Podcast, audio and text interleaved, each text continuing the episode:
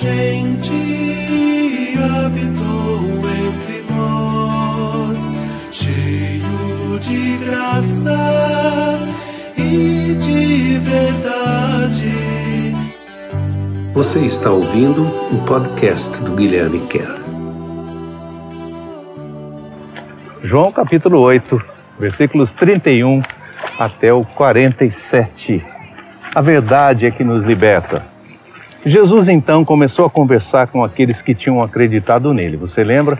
No último episódio, Jesus estava no centro ali da cidade de Jerusalém, bem no meio do, do templo, na frente do, da tesouraria do templo, bem no centro da cidade e ele começou a dizer da necessidade que eles tinham de estar perto dele, que quem andasse com ele ia andar na luz, ia reconhecê-lo, ia reconhecer o Pai, ia saber de todas essas coisas. E muitos passaram a acreditar nele. Então ele falou com alguns desses que estavam acolhendo a sua palavra: Judeus, se vocês acolherem a minha palavra, se tornarão meus discípulos. Abraçarão a verdade, a verdade os libertará. Mas alguns responderam indignados: Nós somos descendentes do próprio Abraão e nunca fomos escravizados por qualquer tirano. Como você vem nos dizer que precisamos ser libertados? Quer dizer, nós, não, nós somos filhos de Abraão, somos pessoas livres, como você está dizendo que nós precisamos ser libertados? E essa foi a resposta de Jesus. Toda pessoa que pratica o pecado se torna escrava daquilo que pratica. Então ele está voltando à temática do pecado. Parece incrível. Acho que o capítulo 8 inteiro é dedicado a essa temática. Começa com a mulher pega em adultério, mas continua durante a narrativa inteira do capítulo 8 tratando da questão do pecado. E ele está dizendo aqui: se você é uma pessoa que pratica pecado, você acaba se tornando escrava daquilo que você pratica. Você pensa que você pratica o que quer, mas eventualmente aquilo que você pratica te quer e toma conta da sua vida. E todos sabem que um escravo não pode morar dentro da casa do dono até chegar à maioridade. Mas os filhos do dono, estes sim, desde que nascem, moram dentro da sua casa. Por isso, se o filho da casa os libertar, está falando de si mesmo. Se eu que sou filho da casa, o dono da casa, libertar vocês, vocês serão livres como os filhos da casa são. Claro que eu entendo que vocês são descendentes de Abraão, mas vocês têm planejado me prender e me matar, porque a palavra que eu lhes digo não é acolhida em seus corações. Mas eu, é, mas eu só compartilho com vocês as coisas que eu vejo meu pai fazendo. Da mesma maneira, vocês praticam as coisas que aprenderam com o seu pai. Então ele está dizendo: vocês estão indignados pelas coisas que eu falo, mas o que eu falo eu ouço do meu pai. E eu só falo as coisas que o meu pai me fala. Mas vocês não acolhem esta palavra no coração de vocês. Eu faço as coisas que o meu pai deseja que eu faça e vocês fazem as coisas que o pai de vocês deseja que vocês façam. De novo, ah, responderam com firmeza: Nosso pai é Abraão. Então Jesus lhes disse: se vocês fossem mesmo filhos de Abraão, com certeza seguiriam o exemplo do que ele fez.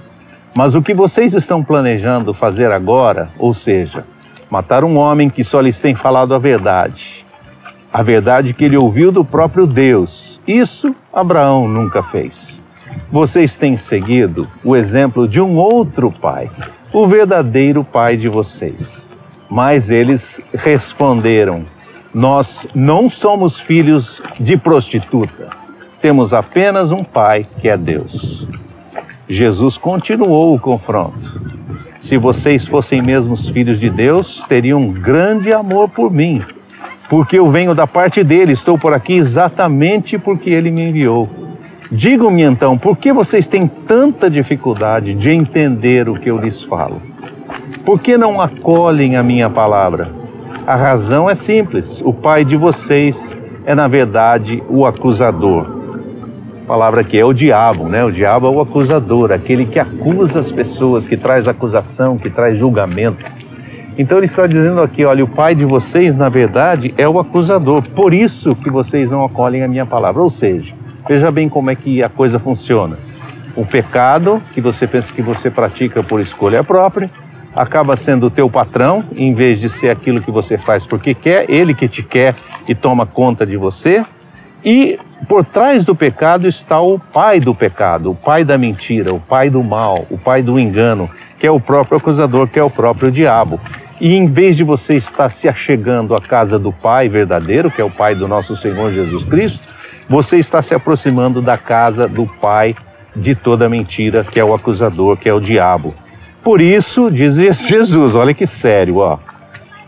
Por isso, os desejos dele, ou seja, do acusador, são os mesmos desejos que moram no coração de vocês. Porque o diabo, desde o princípio, é um matador e um assassino. Lembra bem do primeiro crime que a gente vê na, na Bíblia? É um irmão matando o outro, né? Caim matando Abel. Logo lá no princípio, primeira família, primeira destruição, primeiro crime. E ele está dizendo: o inimigo, o diabo, o acusador, o Satanás, ele é um matador e um assassino. Por isso vocês estão querendo me matar. Não porque vocês estão fazendo a sua própria vontade, na verdade vocês pensam que é a sua própria vontade, mas não é. Vocês estão fazendo a vontade do pai de vocês, que desde o princípio é matador, é um assassino. Ele jamais acolhe a verdade porque a verdade não encontra lugar no seu ser. Ou seja, a definição do diabo é aquele que está completamente vendido para o mal, completamente vendido para a mentira. Ele não consegue aceitar nem parcela da verdade. Toda vez que ele abre a boca, o resultado é a mentira, porque ele fala do que vem do seu coração. Ele é um mentiroso e é o pai de toda mentira. Eu, por outro lado, tenho falado a verdade a vocês mas vocês se recusam a acreditar na verdade. Algum de vocês pode me acusar de ter cometido algum pecado? E se eu estou lhes falando a verdade, por que não confiam em mim? Quem é de Deus, acolhe as palavras de Deus. A conclusão é essa: vocês não acolhem as minhas palavras, porque não pertencem a Deus. Então ele está fechando aqui o, o argumento dele com relação a esses que estão questionando a sua vida, a sua identidade, quem ele é, de onde ele vem, por que, que ele faz essas coisas, por que, que ele perdoa a moça pega em adultério ao invés de mandar apedrejá-la, como a lei fazia? Porque ele é aquele que está na casa do Pai, que anda com o Pai, que transmite, que revela o coração do Pai para a nossa vida e para a vida deles. E quando a gente acolhe a verdade, a gente acolhe a Jesus, não é? a gente acolhe aquilo que ele expressa, a gente acolhe aquilo que ele diz, aquilo que ele fala e aquilo que ele é. E quando nós recusamos aquilo que ele nos traz, a luz que ele nos traz, alguém já disse uma vez essa palavra, eu vou deixar aqui com vocês hoje para terminar. Luz que a gente rejeita traz mais trevas, traz mais escuridão. Luz que a gente aceita traz mais luz. Esse é um princípio da luz, tá certo? Se você, se você tem você está na escuridão, um pouco de luz já traz, já traz luz, já traz clareza, não é? Se você, se um pouco mais de luz chega, se você aceita aquela luz a mais que veio, vai haver mais luz, vai iluminar ainda mais. Todavia, se a luz que chegar até você é rejeitada, aquilo vai trazer escuridão. Toda vez que eu rejeito a luz, a escuridão aumenta porque a luz vem para mostrar para mim de fato quem eu sou, o que é a vida, quem é Deus, como as coisas de fato são. Luz rejeitada traz mais trevas, luz acolhida traz mais luz, tá bom? Jesus é a luz que veio para esse mundo, é assim que ele começa esse capítulo 8 aqui, e ele veio para que a gente pudesse não mais andar nas trevas. Aceite, acolhe, acolha a luz que ele traz, hoje, amanhã, depois de amanhã, porque quanto mais nós acolhemos a luz de Deus, maior ela se torna. Por isso, esse versículo ah, que diz assim, de Provérbios: A vereda do justo é como a luz da aurora, que vai brilhando mais e mais até ser dia perfeito. Se você olhar aí para trás, você vai ver que o dia está caindo, que a noite está chegando, a luz está indo embora, o dia está acabando. Mas o que o versículo diz é que a luz, a, a, o caminho do justo, a vereda do justo, é como a luz que está nascendo, como o sol nascente. Ela começa a brilhar lá atrás, ela vai brilhando, brilhando, brilhando mais e mais, até se tornar um dia perfeito, o meio-dia. Tá bom?